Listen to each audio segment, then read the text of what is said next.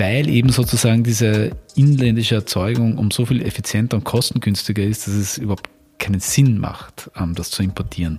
Was natürlich passieren kann, ist, dass wir es nicht schaffen, die Erneuerbaren auszubauen. Wir haben das Potenzial dafür. Für das, was in unseren Szenarien vorkommt, ist möglich in Österreich, kann man umsetzen. Technisch, ökonomisch, auch äh, innerhalb der ökologischen Grenzen, würde ich sagen. Aber wenn die Bevölkerung sagt, wir wollen das nicht in der Landschaft haben, dann wird das natürlich bedeuten, dass wir verstärkt auf Importe setzen müssen. Die sind aber sehr unsicher, ob, in welcher Höhe die kommen und zu welchen Kosten. Hallo, liebe Hörerinnen und Hörer. Herzlich willkommen bei Petterjoule, dem Podcast der österreichischen Energieagentur. Mein Name ist Christina Schubert-Zillerwetz und ich freue mich, euch heute durch diese wieder sehr spannende Folge begleiten zu dürfen. 2024 hat gerade begonnen und damit bleiben uns noch genau 17 Jahre, um ein klimaneutrales Energiesystem bis 2040 zu entwickeln. Das ist wirklich keine lange Zeitspanne. Und es wird immer dringlicher, dass wir möglichst bald und möglichst rasch den richtigen Pfad einschlagen, um Klimaneutralität zu erreichen. Und genau darum geht's heute. Ähm, mögliche realistische Szenarien für diesen Weg. Denn so viel darf ich schon vorwegnehmen, alle Möglichkeiten, die wir heute besprechen, sind umsetzbar. Aber der Reihe nach. Die österreichische Energieagentur hat in den letzten beiden Jahren gemeinsam mit der BOKU Wien und dem JASA, dem International Institute for Applied Systems Analysis, im Rahmen des Projekts Net Zero 2040 modellgestützte Szenarien zur Erreichung der Klimaneutralität bis 2040 entwickelt. Um, Net Zero 2040 ist ein vom Austrian Climate Research Program gefördertes Projekt und in vier ähm, modellierten Szenarien wird eben gezeigt, wie sich Energieverbrauch und Energieimporte sowie die einzelnen Sektoren Verkehr, Gebäude und Industrie entwickeln müssen, damit wir Klimaneutralität bis 2040 erreichen. Bei mir zu Gast sind heute der Projektleiter von Net Zero 2040, nämlich Johannes Schmidt.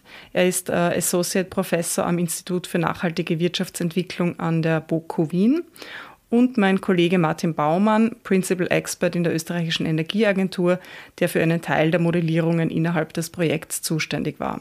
Lieber Martin, lieber Johannes, ich freue mich sehr über euren Besuch heute und würde euch bitten, dass ihr euch kurz unseren Hörerinnen und Hörern vorstellt.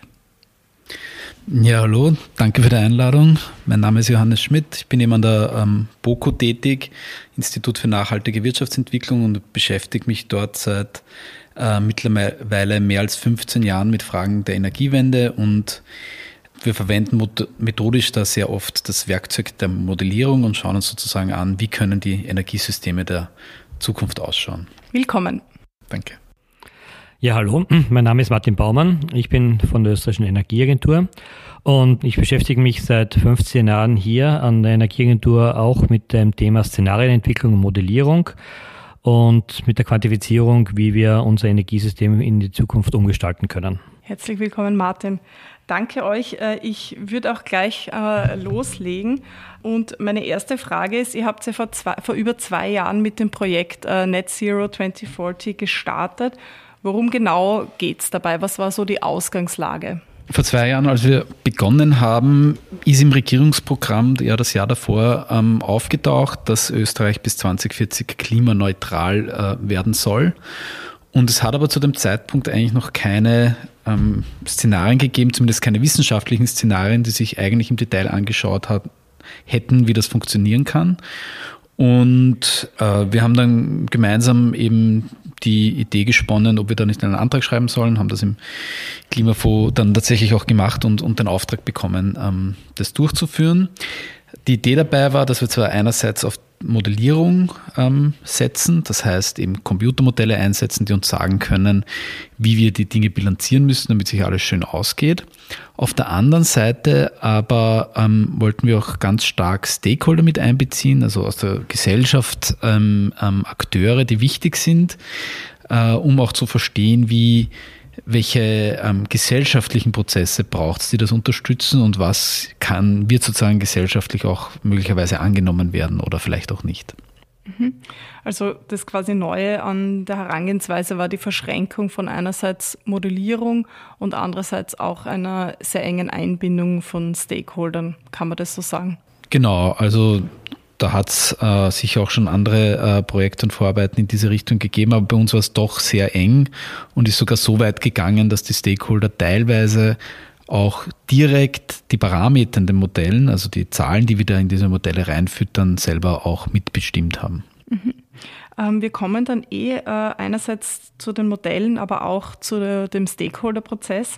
Davor äh, würde ich noch gern wissen, wie viele Szenarien habt ihr denn definiert und worin unterscheiden sie sich in ihren Grundannahmen voneinander? Ähm, wir haben vier Szenarien definiert und die unterscheiden sich darin, ob wir annehmen, dass im Jahr 2040 wie die Nachfrageentwicklung im Jahr 2040 ist. Was bedeutet das? Wie viele Kilometer fahren wir im Jahr mit dem Auto zum Beispiel, welche Wohnflächen bewohnen wir, wie hoch ist die Wertschöpfung in der Industrie. Das ist diese eine Komponente, die wir variiert haben. Da gibt es ein hohes und ein niedriges Szenario. Also einmal äh, steigt die Nachfrage eher, in einem anderen sinkt sie. Und die zweite Komponente, an der wir die Szenarien unterscheiden, ist ähm, die Frage danach, wie viele Importe an klimaneutralen Treibstoffen und Gasen erlauben wir. Gibt es auch ein hohes und ein niedriges Szenario. Und daraus ergeben sich diese vier Szenarien, weil wir alles mit allem kombiniert haben. Also hoch, hoch, hoch, niedrig, niedrig, hoch und niedrig, niedrig. Mhm. Okay. Ich würde dann eh gerne kurz auf die ähm, Modellierungen eingehen und Martin, zuerst mal äh, die Frage an dich. Die Modellierungen sind ja anhand von zwei unterschiedlichen Modellen durchgeführt worden. Das war zum einen das Österreich-Modell, das vor allem für besonders langfristige Entwicklungen geeignet. Kannst du uns dieses Modell ganz kurz und verständlich erklären? Gerne. Auch für ähm, Nicht-Modellierer und ah. Modelliererinnen.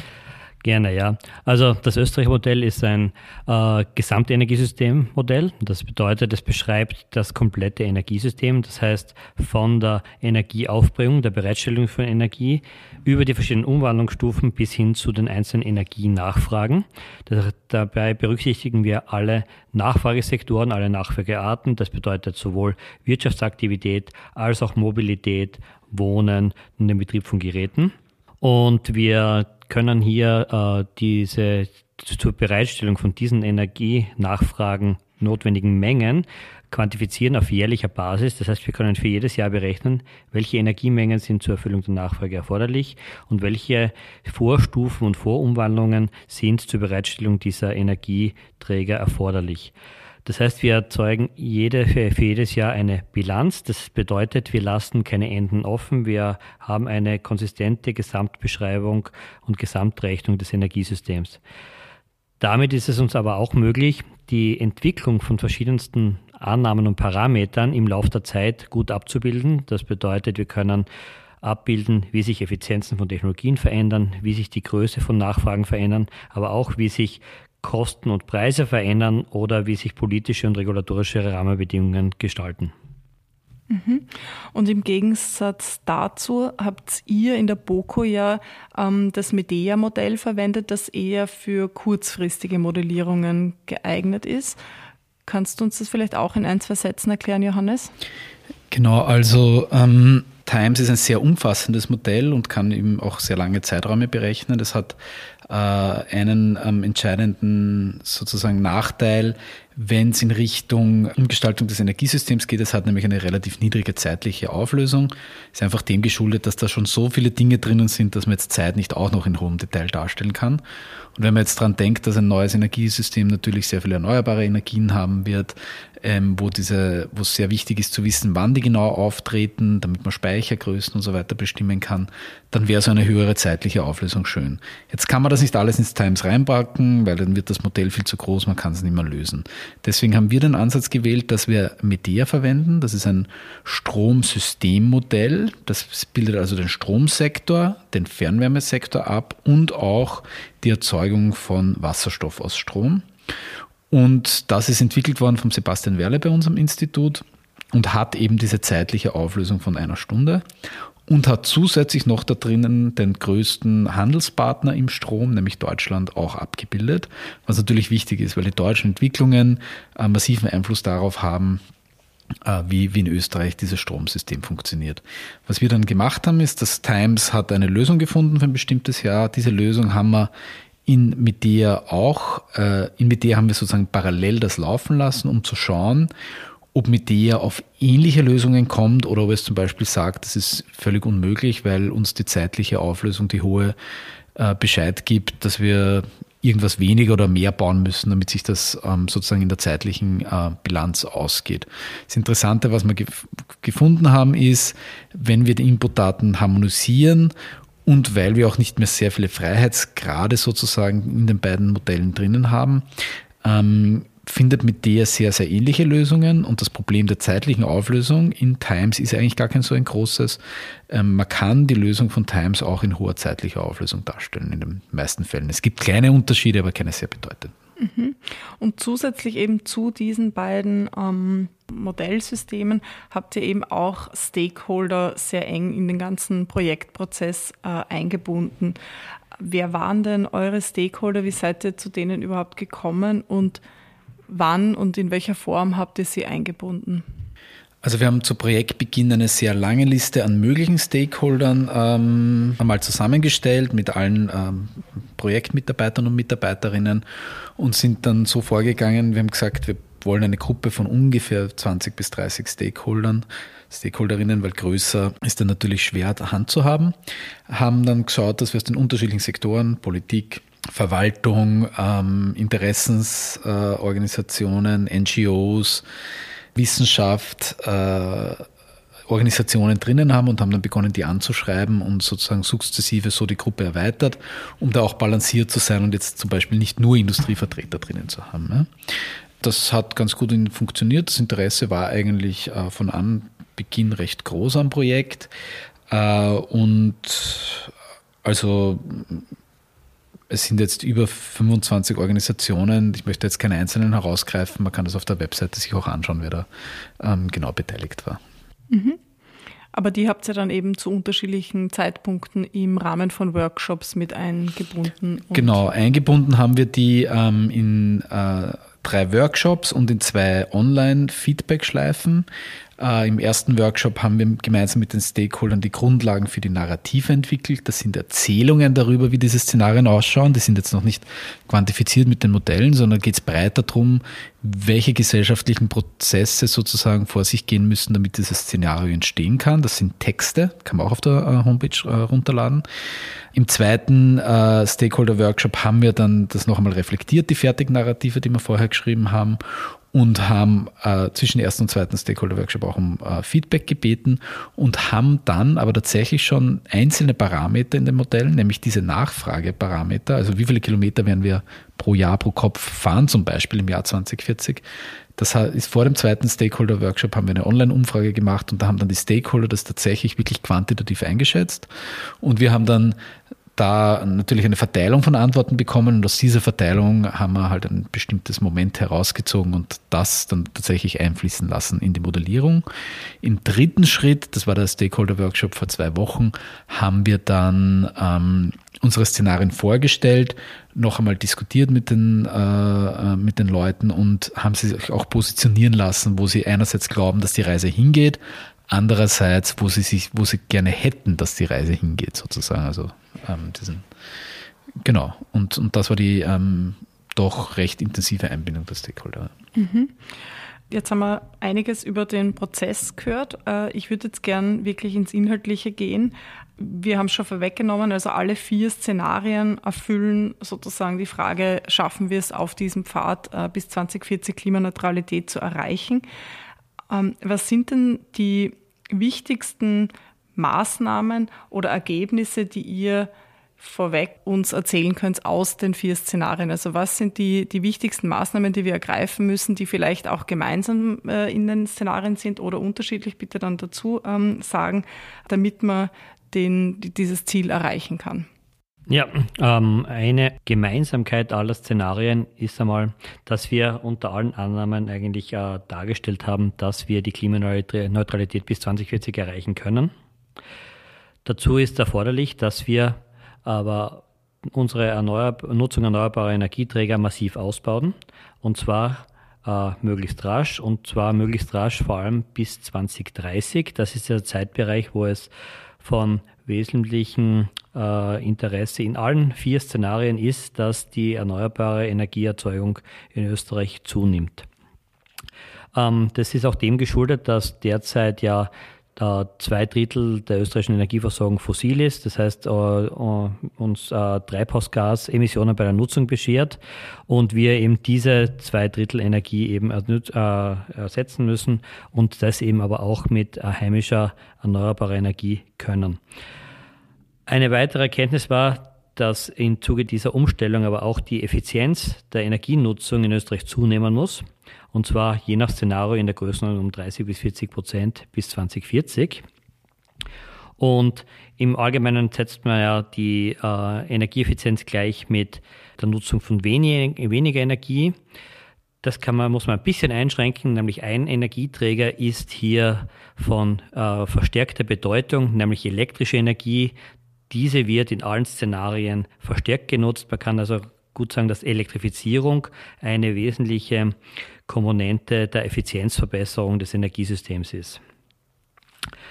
Überraschend dabei von der, beim Vergleich dieser vier Szenarien war eigentlich stark für uns, dass es gezeigt hat, dass die Entwicklung speziell bis 2030 eigentlich in allen vier Szenarien sehr gleich läuft. Das heißt, alle Maßnahmen, die man hier setzen muss, sind eigentlich No-Regret-Optionen und unter diesen variierenden Annahmen, die sind äh, Maßnahmen, die in jedem Fall von wesentlicher Bedeutung sind.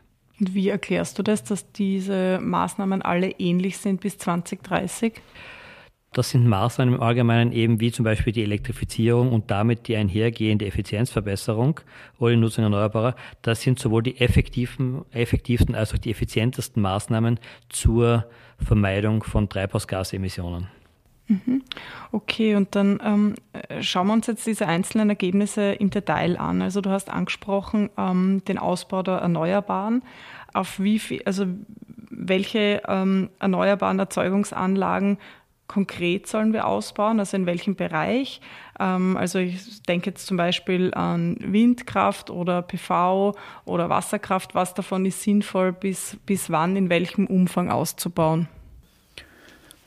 Ähm, also genau, wir brauchen natürlich äh, Windkraft und Photovoltaik vor allem, weil bei den allen anderen erneuerbaren ähm, Erzeugungsoptionen sind wir relativ am Anschlag, wie zum Beispiel der Wasserkraft. Was wir jetzt ähm, in den Szenarien sehen, ist, dass wir verstärkt noch auf Windkraft setzen sollten. Und zwar deutlich über das hinaus, äh, was das derzeitige Regierungsziel bis 2030 ist, nämlich mehr als eine ähm, Verdopplung eigentlich dieses Ziels beim Ausbau. Bei der Photovoltaik ähm, sehen wir aber auch einen äh, verstärkten Ausbau. Das ist ein bisschen weniger als eine Verdopplung sozusagen im Vergleich zum Regierungsziel. Was wir grundsätzlich in den Modellen sehen, ist, dass aus einer Modellsicht heraus die Windkraft bevorzugt wird. Das hat einfach damit zu tun, dass man mit der Windkraft die sogenannte Winterlücke besser schließen kann. Im Winter brauchen wir viel Strom, ist aber wenig Sonne da. Ähm, das heißt, die Windkraft passt besser zum System. In Summe können wir Kosten sparen, wenn wir mehr davon ausbauen. Es ist jetzt ganz wichtig zu betonen, wir sehen einfach gerade den gesellschaftlichen Prozess, dass wir die äh, Regierungsziele bei der Photovoltaik fast, also da sind wir auf gutem Weg und könnten vielleicht sogar tatsächlich auch mehr schaffen, als die Regierung geplant hat, äh, unter bestimmten Voraussetzungen. Bei der Windkraft sehen wir, dass wir nachhinken. Das heißt, wenn sozusagen Gesellschaft, die gesellschaftliche Akzeptanz für eine Technologie sehr hoch ist und für die andere vielleicht ähm, das schwieriger ist umzusetzen, dann ist es auch möglich, das Ziel der Klimaneutralität mit verstärktem Einsatz von Photovoltaik zu erreichen. Aber das wird bedeuten, dass es mehr kostet. Also wir müssen ein bisschen tiefer in die Tasche greifen, wenn wir das Ziel mit vor allem Photovoltaik erreichen wollen. Weil wir dann auf Importe bis zum gewissen Grad angewiesen sind. Ähm, und äh, sozusagen diesen, die im Sommer Überproduktion in den Winter bringen müssen. Das bedeutet Speicherverwendung und so weiter. Ähm, mehr, wir müssen Flexibilitäten im System schaffen und das kostet äh, Geld. Mhm. Wie entwickelt sich denn der Bereich des Verkehrs, also der Elektromobilität beispielsweise in den vier Szenarien? Ähm, und welchen Zusammenhang gibt es da mit der steigenden ähm, Elektrifizierung, die du angesprochen hast, Martin? Ähm, äh, einen sehr engen Zusammenhang. Man kann eigentlich übereinstimmend sagen, dass die Elektrifizierung des besonders des Straßenverkehrs in anderen Bereichen sind wir teilweise schon elektrifiziert, wie zum Beispiel im Bereich der Bahn. Äh, Elektrifizierung des Straßenverkehrs ist eigentlich eine Maßnahme, die in jedem Szenario aufgrund der Kosten als auch der energetischen Aspekte absolut zum Zug kommt. Elektrofahrzeuge sind zum einen schon verfügbar. Wir sehen jetzt bereits Neuzulassungszahlen von ungefähr 20 Prozent Elektrofahrzeugen in der neu zugelassenen Flotte des heutigen Jahres. Das sind Werte, mit denen wir vor einigen Jahren noch nicht gerechnet hätten. Und diese Technologie ist eben zum einen verfügbar, zum anderen aber auch erlaubt sie uns, dass wir äh, über zwei Drittel der für Mobilität erforderlichen Energie einsparen können. Also das heißt eine äh, ein richtiger Gamechanger, wenn es im Bereich Treibhausgasemissionsreduktion im Bereich Verkehr geht. Mhm.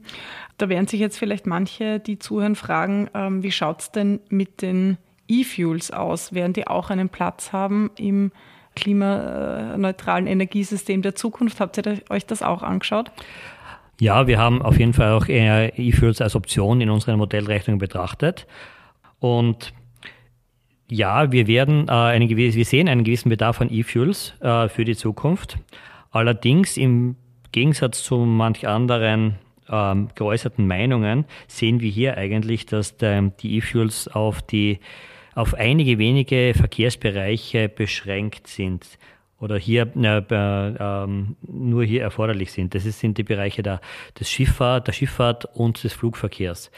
Was daran liegt, dass in diesen Bereichen diese Speichermöglichkeit von Energie in Form von flüssigen Energieträgern äh, besonders erforderlich ist. Aber was wir in keinem Szenario gesehen haben, ist, dass äh, im Bereich der Straßenmobilität zum Beispiel E-Fuels irgendeine Rolle spielen. Mhm. Eins der Ergebnisse war ja eben auch äh, der, der Rückbau der fossilen Infrastruktur. Also wie, wie, wie viel davon werden wir aber 2040 realistischerweise noch immer brauchen und wie gehen wir mit der verbleibenden fossilen Infrastruktur, also beispielsweise Gasthermen oder auch Pipelines um? Das kann man sicherlich unterschiedlich äh, sehen. Man, Pipelines zum Beispiel sind Einrichtungen, die man auch in Zukunft sehr wohl zum Transport von zukünftig erneuerbaren Gasen, äh, sprich äh, erneuerbaren Wasserstoff oder erneuerbaren Methan verwenden kann und die voraussichtlich in Zukunft auch äh, zum guten Teil den österreichischen Energiebedarf decken werden. Andere fossile Infrastruktur, wie eben zum Beispiel die angesprochenen Gasthermen, sind Einrichtungen, die äh, voraussichtlich durch andere ersetzt werden. Das heißt, die werden in Zukunft weniger benötigt werden. Umso wichtiger ist es hier, dass man die Planungssicherheit hat, dass man am Ende der Lebensdauer von Gasthermen diese nicht dann durch neue Gasthermen ersetzt, sondern gleich auf äh, alternative äh, CO2-freie Technologien setzen kann, um so dann in Infrastruktur zu investieren, die wenige Jahre darauf eigentlich nicht mehr erforderlich ist. Mhm, da wären wir eh schon auch beim nächsten ähm, Themenbereich, nämlich Stichwort Gebäude und Wohnen. Welche Optionen habt ihr da in den verschiedenen Szenarien euch angeschaut? Und jetzt abgesehen davon, wie wir uns beispielsweise dann in unseren Häusern und Wohnungen mit Energie und Wärme versorgen können, auf wie viel Platz werden wir in Zukunft wohnen, damit sich das alles gut ausgeht? Wir haben eben in unseren Szenarien zwei äh, Nachfrageentwicklungen uns angeschaut. In der einen, in der höheren Entwicklung, nehmen wir eben an, dass die Pro-Kopf-Wohnfläche in einem ähnlichen Ausmaß wie in der Vergangenheit bereits zunimmt. Das heißt, wir wohnen auf größeren Flächen. Das bedeutet nicht zwingend, dass die Wohnungen größer werden, aber dass teilweise weniger Personen in diesen Wohnungen leben. Das heißt, Familien werden kleiner zum Beispiel. Äh, es gibt längere und mehr Single-Haushalte, die dann pro Kopf natürlich mehr Quadratmeter benötigen. Im niedrigen Szenario haben wir da angenommen, dass die, die Wohnflächennachfrage auf in etwa dem heutigen Niveau verbleibt. Das heißt also auch, dass wir hier nicht annehmen, dass wir alle in äh, sehr, sehr kleine Wohnungen zurückkehren müssen, sondern im Gegenteil, das ist ein äh, Wohnbedarf, den wir bereits heute haben und heute erfüllen können. Und diese Wohnungen können wir dann oder werden wir in Zukunft teilweise durch Fernwärme, teilweise aber auch durch Wärmepumpen zu einem gewissen Anteil auch mit Biomasseheizsystemen versorgen. Und wir werden sie effizienter versorgen. Das heißt, wir werden für die gleiche Wohnfläche weniger Energiebedarf haben. Mhm. Du hast jetzt gerade angesprochen, Stichwort, ähm, die, die, Quadratmeter werden sich gar nicht so viel ändern, ähm, wie wir wie uns das vielleicht vorstellen. Also unser, unsere Art zu leben wird sich in der Hinsicht zumindest nicht so drastisch verändern. Ihr habt euch aber auch äh, in den einzelnen Szenarien angeschaut, welcher Lebensstil und welches Maß an gesellschaftlicher Akzeptanz für Klimaschutzmaßnahmen notwendig ist, um eben das Ziel, klimaneutral äh, zu werden, zu erreichen. Johannes, kannst du uns dazu ein bisschen was erzählen? Also inwieweit, welche Rolle spielt das Thema Akzeptanz und inwieweit ist von uns allen schon auch gefordert, dass wir uns in den nächsten 17 Jahren in unserem Lifestyle verändern?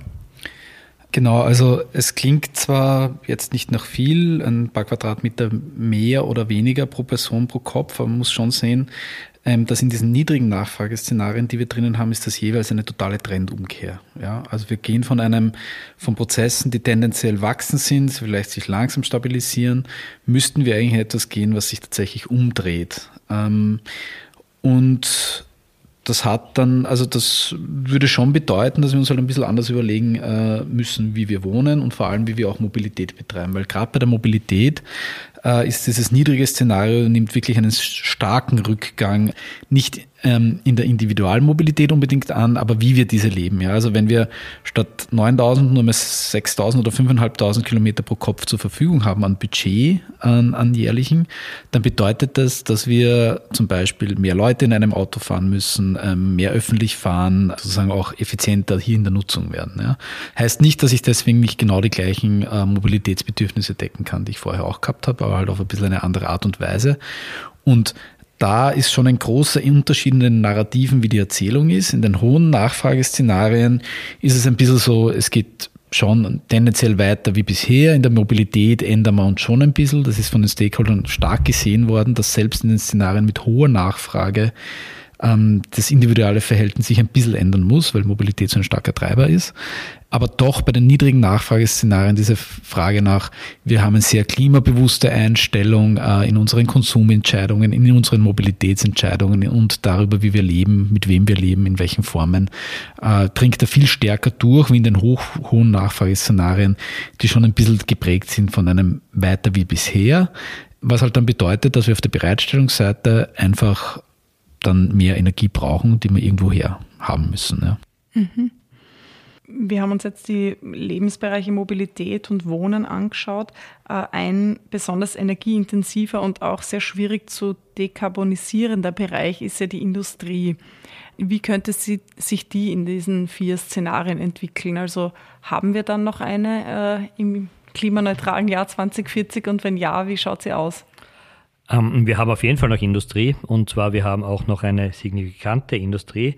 Das ist auch eines der Erkenntnisse in unserer Szenarien. Wir haben in jedem Szenario angenommen, dass die Grundstruktur der Industrie in Österreich vorhanden bleibt. Das heißt, äh, wir werden keine massiven Abwanderungen haben, dass ganze Branchen wegbrechen. Ganz im Gegenteil, wir haben weiterhin und teilweise auch wachsende industrielle Aktivität. Wir haben aber da auch hier berücksichtigt, auf welche Art und Weisen die einzelnen Industriebranchen ihre mh, hm, Energienutzung dekarbonisieren können und haben in dem Rahmen auch festgestellt, dass es hier eine ganze Menge Möglichkeiten gibt, auf verschiedenste Art und Weisen die Energie zu ersetzen, die jetzt fossil bereitgestellt wird. Das sind teilweise Hochtemperatur-Wärmepumpen für die niedrigeren Prozesswärmebereiche, der gezielte Einsatz von Biomasse in etwas höheren Temperaturniveaus äh, und auch erneuerbare Gase im Hochtemperaturbereich und auch die sehr oft genannte und auch energetisch sehr signifikante Stahlerzeugung in Österreich da gibt es, hier gibt es Ansätze, diese zu dekarbonisieren. Die Föst hat bekannterweise ja einige Pläne auf Elektrolichtbogenöfen, einen Teil ihrer Produktion umzustellen.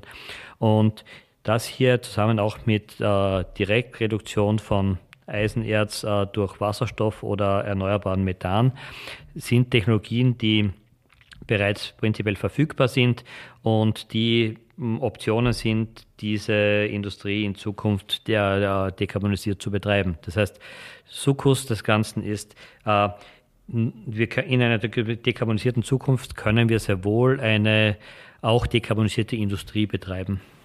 Mhm. Werden wir dann in Zukunft eigentlich weiter ähm, auf Energieimporte angewiesen sein? Also in welchem der vier Szenarien vermehrt und in welchem vielleicht weniger? Und wie schaut, wie schaut die Entwicklung zum jetzigen ähm, Zeitpunkt aus? Also wohin entwickeln sich die Energieimporte? Gibt es eben Unterschiede? in, in den Szenarien. Es, grundsätzlich muss man sagen, die Energieimporte gehen drastisch zurück im Vergleich zu heute. Wir haben heute eine äh, Abhängigkeit von ungefähr zwei Dritteln von Energieimporten. Und das ist sogar im hohen Szenario geht das nur zurück auf ein Drittel und im niedrigen sogar auf 20 Prozent. Und ähm, vielleicht Martin, kannst du denn noch kurz was dazu sagen im Sinn von, es war sogar gar nicht so einfach, die Modelle dazu zu bringen, diese Importraten zu erreichen. Wirklich. Ah, ja, genau, ja. haben Sie sich geweigert. Sie haben sich quergelegt. Ja, äh, wie du richtig sagst, Johannes, äh, wir haben derzeit eine, eine Importabhängigkeit von ungefähr zwei Dritteln. Diese ist fossil. Und Österreich ist kein Land, das in großem Maßstab fossile Energieträger erzeugen kann. In Zukunft wird ein wesentliches Standbein die Nutzung von elektrischer Energie sein. Hier wiederum sind die Erzeugungspotenziale in Österreich wesentlich höher. Das heißt, Dadurch ist es uns möglich, einen größeren Teil des inländischen Bedarfs durch heimische Energieerzeugung abzudecken und damit sinkt schon einmal die Importabhängigkeit.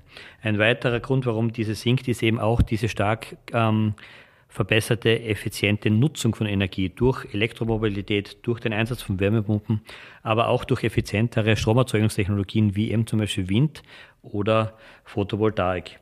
Das heißt, wir werden aber auch in Zukunft äh, ein gewisses Maß an Energieimporten brauchen. Man darf jetzt nicht äh, übersehen, heute sind es zwei Drittel, in Zukunft sind es in der Größenordnung ungefähr ein Viertel bis ein Drittel, also eine wesentliche Reduktion. Aber Österreich ist, ist ein Industrieland. Wir haben äh, eine vergleichsweise kleine nutzbare Fläche. Daher ist es fast irgendwie auf der Hand, dass wir nicht äh, unsere völlig ganze Energienutzung selbst bereitstellen können, ist aber auch im Kontext als Mitglied der Europäischen Union und als äh, Mitglied im europäischen Wirtschaftssystem, dass wir da völlig autark sein müssen. Es gibt einen Austausch heute und es gibt einen Austausch in Zukunft. Dieser Austausch muss halt neu organisiert werden. Wir werden in neuen Pfaden denken müssen, was Energieimporte betrifft. Aber die gute Nachricht ist, es wird um geringere Energiemengen gehen. Das heißt, im Endeffekt die Abhängigkeit von Energieimporten wird geringer werden. Das sind ja grundsätzlich gute Nachrichten, die Kann, da auf uns zukommen. Ich möchte noch ganz kurz was ergänzen. Ähm, das Interessante war, die Stakeholder haben sehr, sehr konservative Annahmen gewählt bei den Importen, wie wir sie gefragt haben. Nämlich in dem hohen Importszenario wäre im Prinzip hätte sich nichts geändert. Wir hätten sozusagen die fossilen Energieträger durch irgendwas Klimaneutrales ersetzt. Und dann wären wir aber auch mit der Modellierung fertig gewesen. Wäre äh, einerseits langweilig gewesen und auf der anderen Seite wissen wir aber aus sozusagen auch aus dem internationalen Forschungskontext, dass es sehr unwahrscheinlich ist, dass wir diese hohen Mengen an klimaneutralen Energieträgern bis 2040 bewegen können und haben uns deswegen aktiv dafür entschieden, diese Grenzen ein bisschen nach unten zu setzen, sowohl im hohen als auch im niedrigen Szenario. Und im hohen Importszenario äh, kommen in den Modellen aber nicht einmal alles, was möglich ist sozusagen an Importen, weil eben sozusagen diese inländische Erzeugung um so viel effizienter und kostengünstiger ist, dass es überhaupt keinen Sinn macht, ähm, das zu importieren. Was natürlich passieren kann, ist, dass wir es nicht schaffen, die Erneuerbaren auszubauen. Wir haben das Potenzial dafür. Für das, das, was in unseren Szenarien vorkommt, ist möglich in Österreich, kann man umsetzen technisch, ökonomisch, auch äh, innerhalb der ökologischen Grenzen, würde ich sagen. Aber wenn die Bevölkerung sagt, wir wollen das nicht in der Landschaft haben, dann wird das natürlich bedeuten, dass wir verstärkt auf Importe setzen müssen. Die sind aber sehr unsicher, ob, in welcher Höhe die kommen und zu welchen Kosten. Mhm. Und mit den derzeitigen politischen Maßnahmen und Gesetzesvorhaben ist eigentlich eines der Szenarien oder mehrere äh, der Szenarien, die ihr euch angeschaut habt, äh, umsetzbar? Also wie, wie reichen die aktuellen politischen Gegebenheiten aus, um Klimaneutralität zu erreichen? Die derzeitigen gesetzlichen Rahmenbedingungen zeigen einmal den Weg in die richtige Richtung. Das heißt, sie deuten in die Richtung, in die wir hin müssen. Was wir aber auch schon gesehen haben, ist auch aus den offiziellen Plänen der Regierung, die jetzt als äh, zum Beispiel der NRKP ist, als also der nationale Energie- und Klimaplan, ist ja von der Bundesregierung als Entwurf bereits einmal ja nach äh, Brüssel übermittelt worden.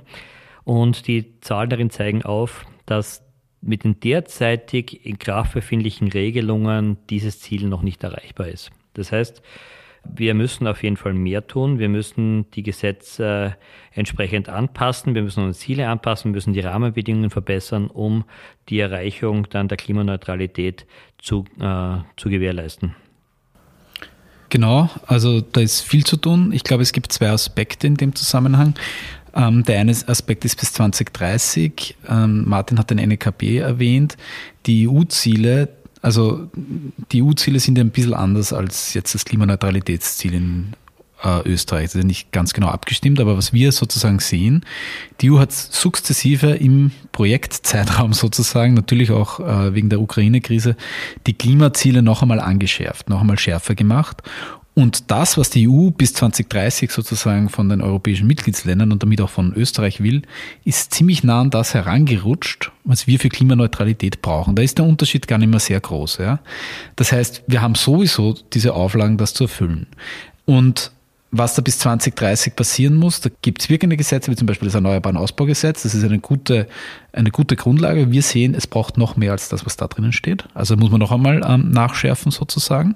Ähm, das Erneuerbare Wärmegesetz ist, ähm, schüttet viel Geld aus, aber sollte viel, viel deutlicher darauf Rücksicht nehmen, auf das, was wir vorher gesagt haben, dass wir keinen Lock-in erzeugen von fossilen Dingen, wie, also vor allem Heizungen natürlich. Da muss die Planungssicherheit klar sein. Und dann der zweite Aspekt, und da gibt es sehr viel Unsicherheit in Österreich, glaube ich noch, oder nicht einmal Unsicherheit, da ist noch die, nicht einmal der Planungshorizont so weit fortgeschritten, was wir eigentlich ab 2030 tun sollen. Und da öffnet sich der Optionenraum, das sehen wir auch bei uns ganz klar in den Szenarien, da geht es auseinander, was man machen kann. Und da braucht es jetzt ganz, ganz schnell einen sehr, sehr guten Plan, äh, welchen Pfad wir eigentlich beschreiten wollen. Mhm. Also du hast äh, das Stichwort Planungssicherheit erwähnt. Ähm, ich würde jetzt gerne zum Schluss noch auf das ähm, Thema Tempo eingehen oder Geschwindigkeit eingehen. Könnt ihr uns, ich weiß nicht, entweder Martin oder Johannes, etwas dazu sagen, in welcher Geschwindigkeit können wir uns vorstellen, dass wir sozusagen in die Gänge kommen müssen, um wirklich die nächsten 17 Jahre so effektiv nutzen zu können, wie es notwendig ist? Also von der Geschwindigkeit her muss man sagen, wir müssen über das hinausgehen, was wir in den letzten 20, 30 Jahren im Bereich der Transformation des Energiesystems äh, an Geschwindigkeit vorgelegt haben. Also wir müssen auf jeden Fall schneller werden, vor allem nachdem die mit jedem Jahr unser CO2-Budget, das heißt die Menge Treibhausgase, die wir noch emittieren können, um die äh, 1,5 Grad Ziele zu erreichen oder um erstmal die Erwärmung äh, auf 1,5 Grad zu limitieren, beziehungsweise unseren Beitrag dazu zu, äh, zu leisten. Da müssen wir auf jeden Fall ein großes Tempo vorlegen. Wichtig ist eben, wie schon gesagt, wir müssen bis 2030 möglichst rasch handeln. Und der, das Tempo der letzten 20 Jahre kann jetzt nicht die, äh, die Maximalgrenze, sondern eher die untere Grenze sein, aber wir müssen äh, wesentlich darüber hinausgehen. Ich bin aber zuversichtlich, dass wir das auch machen können, weil wir haben auch in der Vergangenheit gesehen, dass äh, bei Notwendigkeit oder bei entsprechenden Anreizen äh, es sehr wohl möglich ist, in kurzer Zeit unsere Systeme, unsere gesellschaftlichen und wirtschaftlichen Systeme umzustellen ein Stichwort. Wir haben das erste Smartphone ist kaum 15 Jahre her und heute ist es nicht mehr wegzudenken. In diesen 15 Jahren haben wir also einen sehr starken Wandel unserer Gewohnheiten, unserer Nutzung von Ressourcen jeglicher Art einfach verändert und es ist heute nicht mehr wegzudenken. Und deswegen ist es auch vorstellbar, dass wir auch unsere Nutzung und Bereitstellung von Energie in den nächsten 15 Jahren äh, in einem ähnlichen Tempo ändern, sodass wir es dann schaffen, unsere Klimaneutralitätsziele zu erreichen. Also du bist schon auch zuversichtlich, dass äh, einer dieser Pfade machbar und umsetzbar ist. Wenn man es erreichen möchte, wird man das auf jeden Fall erreichen. Da bin ich zuversichtlich, ja. Mhm. Du hast auch gemeint, dass sich die vier Szenarien äh, in vielen Bereichen gar nicht so sehr voneinander unterscheiden. Wenn ihr aber trotzdem die Wahl hättet, welches der vier Szenarien ist denn euer Favorit oder euer Liebling, den ihr am liebsten umgesetzt hättet? Puh, prinzipiell gefallen mir alle, weil wir es in allen Szenarien schaffen, Klimaneutralität zu erreichen. Das heißt, das ist schon mal, äh, das macht die Wahl schon ein bisschen schwerer. Aber ähm, meine Favoriten, meine zwei zumindest, wären die Szenarien, die äh, mit einer geringeren Nachfrage rechnen. Warum? Weil bei einer geringen Nachfrage wir auch unsere Spielräume erweitern und uns es damit auch leichter fallen wird, diese, Zug äh, diese Ziele zu erreichen. Das heißt, äh, es ist wahrscheinlich gesellschaftlich das äh, wünschenswertere, einfach weniger Ressourcen zur Bereitstellung von Energie äh, zu verbrauchen, um unsere, unseren Lebensstil umzusetzen. Ja. Johannes, wie schaut es bei dir aus? Es ist eine bisschen eine Mischung aus Szenarien bei mir. Also auf der äh, Nachfrageseite glaube ich auch, dass die Szenarien, in denen die Mobilität zurückgefahren wird oder dem wir Mobilität anders denken, sehr, sehr äh, interessant und spannend sind, ähm, weil es da ganz, ganz viele Co-Benefits gibt. Wir sehen, dass dann das 2040 gar nicht mehr so wichtig ist, wie viele Kilometer wir fahren, wenn dann alles dekarbonisiert ist. Ähm, dann ist der Impact sozusagen der Mobilität jetzt auf Klima gar nicht mehr so groß, aber ich denke, Mobilität hat halt in so vielen äh, oder erhöht individuell Mobilität, motorisierte hat in so vielen anderen Bereichen negative Effekte, dass ich mir denke, dass es da schön wäre, wenn wir da runterkommen würden. Ja. Auch äh, was Wohnflächen und so weiter angeht, ich glaube, dass wir schon eher die Tendenz haben auf äh, viel zu großen, also im über das ganze Leben im Schnitt gerechnet auf zu großen Flächen zu, äh, zu leben und dass es total intelligent wäre, auch in unterschiedlichen Lebensabschnitten da unterschiedliche Konzepte zu finden und auch unterschiedlich viel Raum einzunehmen. Ich glaube, das ist was, was sozusagen ähm, dem Klima hilft, aber ich glaube, dass das auch uns helfen wird oder dass da sehr, sehr viele andere positive Effekte dadurch entstehen könnten. Ja. Ähm, bei der, äh, ich bin jetzt nicht so hundertprozentig der Freund davon, der sagt, die Industrie soll in Österreich ähm, sozusagen zumindest einmal stabilisiert werden oder nicht mehr wachsen. Aus dem Grund, weil ich glaube, dass wir eigentlich zeigen müssen, dass wir auch ohne uns da sozusagen zu deindustrialisieren, diese äh, Klimawende schaffen. Das muss das Vorbild für die Welt sein. Ja, ich meine, natürlich können wir jetzt ähm, alles offshoren und dadurch schnell unsere Emissionen senken, aber das ist ein bisschen wie Schummeln, finde ich. Und es ist auch nicht das, was, äh, was wir sozusagen herzeigen sollen, global. Ähm, und was die Importe angeht, da muss man, glaube ich, sehr genau äh, hinschauen, wo, wo diese Dinge herkommen. Äh, wir machen auch Forschung darüber, was erneuerbare Energien an sozialen Impacts haben können im globalen Süden zum Beispiel. Und da sehen wir, dass aufgrund von institutionellen Rahmenbedingungen und so weiter das nicht unbedingt immer so funktioniert, dass das für alle Beteiligten gut ausgeht. Aus der Perspektive heraus würde ich sagen, dass ähm, wir Energieimporte brauchen werden, aber uns sehr gut überlegen sollten, woher die kommen und auch unter welchen Produktionsbedingungen ähm, die entstehen. Und weil man und sozusagen im innereuropäischen ähm, Ausgleich, glaube ich, ist sowieso klar, dass man da ähm, weiterhin sehr stark multilateral, also zusammenarbeiten sollten.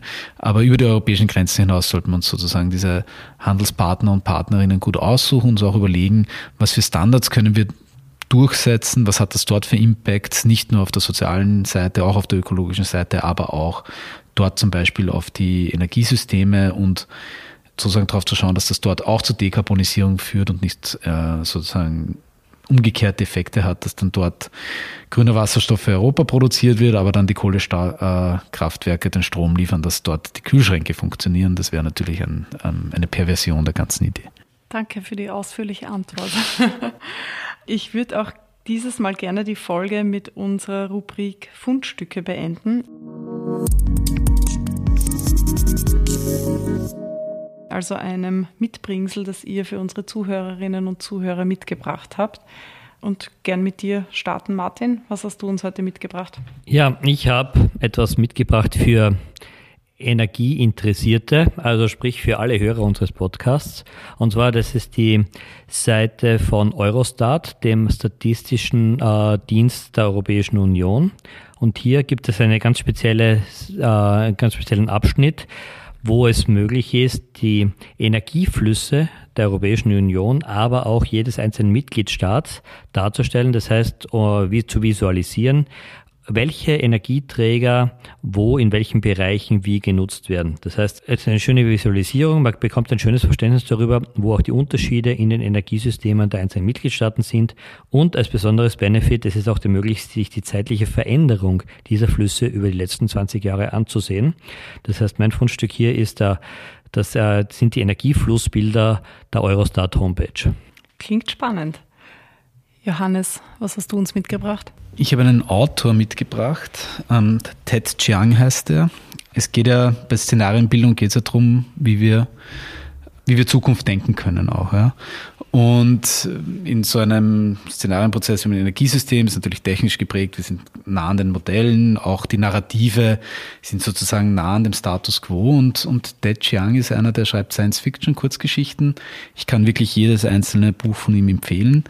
Ähm, und der denkt Gesellschaft und Technologie äh, gemeinsam auf irrsinnige kreative Art und Weise und regt wahnsinnig zum Denken darüber an, wie sozusagen Zukunft auch ausschauen kann und wie wir uns mit Technologie verändern wie sich, und wie sich auch Technologie verändern wird. Ähm, große Leseempfehlung. Dankeschön. Ich habe heute mitgebracht eine äh, recht allgemeine Empfehlung, aber eine, die mir gerade in den letzten Wochen wieder sehr ähm, vor Augen geführt äh, worden ist, wie gut und informativ sie ist, und zwar die Klimanewsletter der einzelnen ähm, österreichischen Tageszeitungen. Also ich will jetzt gar keinen explizit herausgreifen. Mittlerweile haben eh fast alle schon äh, eigene Klimanewsletter und ich finde sie wirklich großartig. Also einerseits bekommt man sie regelmäßig ins Postfach gespült, kriegt dann meistens einen richtig guten Überblick über die klima- und energierelevanten Geschichten der letzten Tage des jeweiligen Mediums, aber immer auch eine, eine persönliche Einordnung von aktuellen Themen. Also kann ich für die tägliche Arbeit auch sehr empfehlen. Wir haben wie immer alle Links und Hinweise zu unseren Fundstücken äh, in unsere Show Notes gestellt. Und in den Show Notes finden Sie aber auch den Link zum Net Zero 2040 äh, Projekt, wo man sich alle Szenarien im Detail anschauen kann, sich auch Grafiken äh, runterladen kann und wirklich die einzelnen Szenarien inklusive Narrativen gut durchlesen kann. Gut, Johannes und Martin, vielen lieben Dank, dass ihr heute bei Peter Schul zu Gast wart. Ich finde eigentlich, habt ihr auch richtig gute News mitgebracht, nämlich es gibt die machbaren Wege in die klimaneutrale Zukunft. Ich finde das was, was sehr Positives, was ihr uns da mitgebracht habt. Und wir haben ja sogar mehrere zur Auswahl. Also das heißt, das Einzige, was wir tun müssen, ist sie zu gehen. Äh, und in diesem Sinne sage ich Ihnen und euch, liebe Hörerinnen und Hörer, vielen Dank fürs Zuhören. Danke euch fürs Dabeisein. Danke für die Einladung. Auch danke für die Einladung. Bis zum nächsten Mal. Auf Wiederhören bei Better Schul, dem Podcast der österreichischen Energieagentur.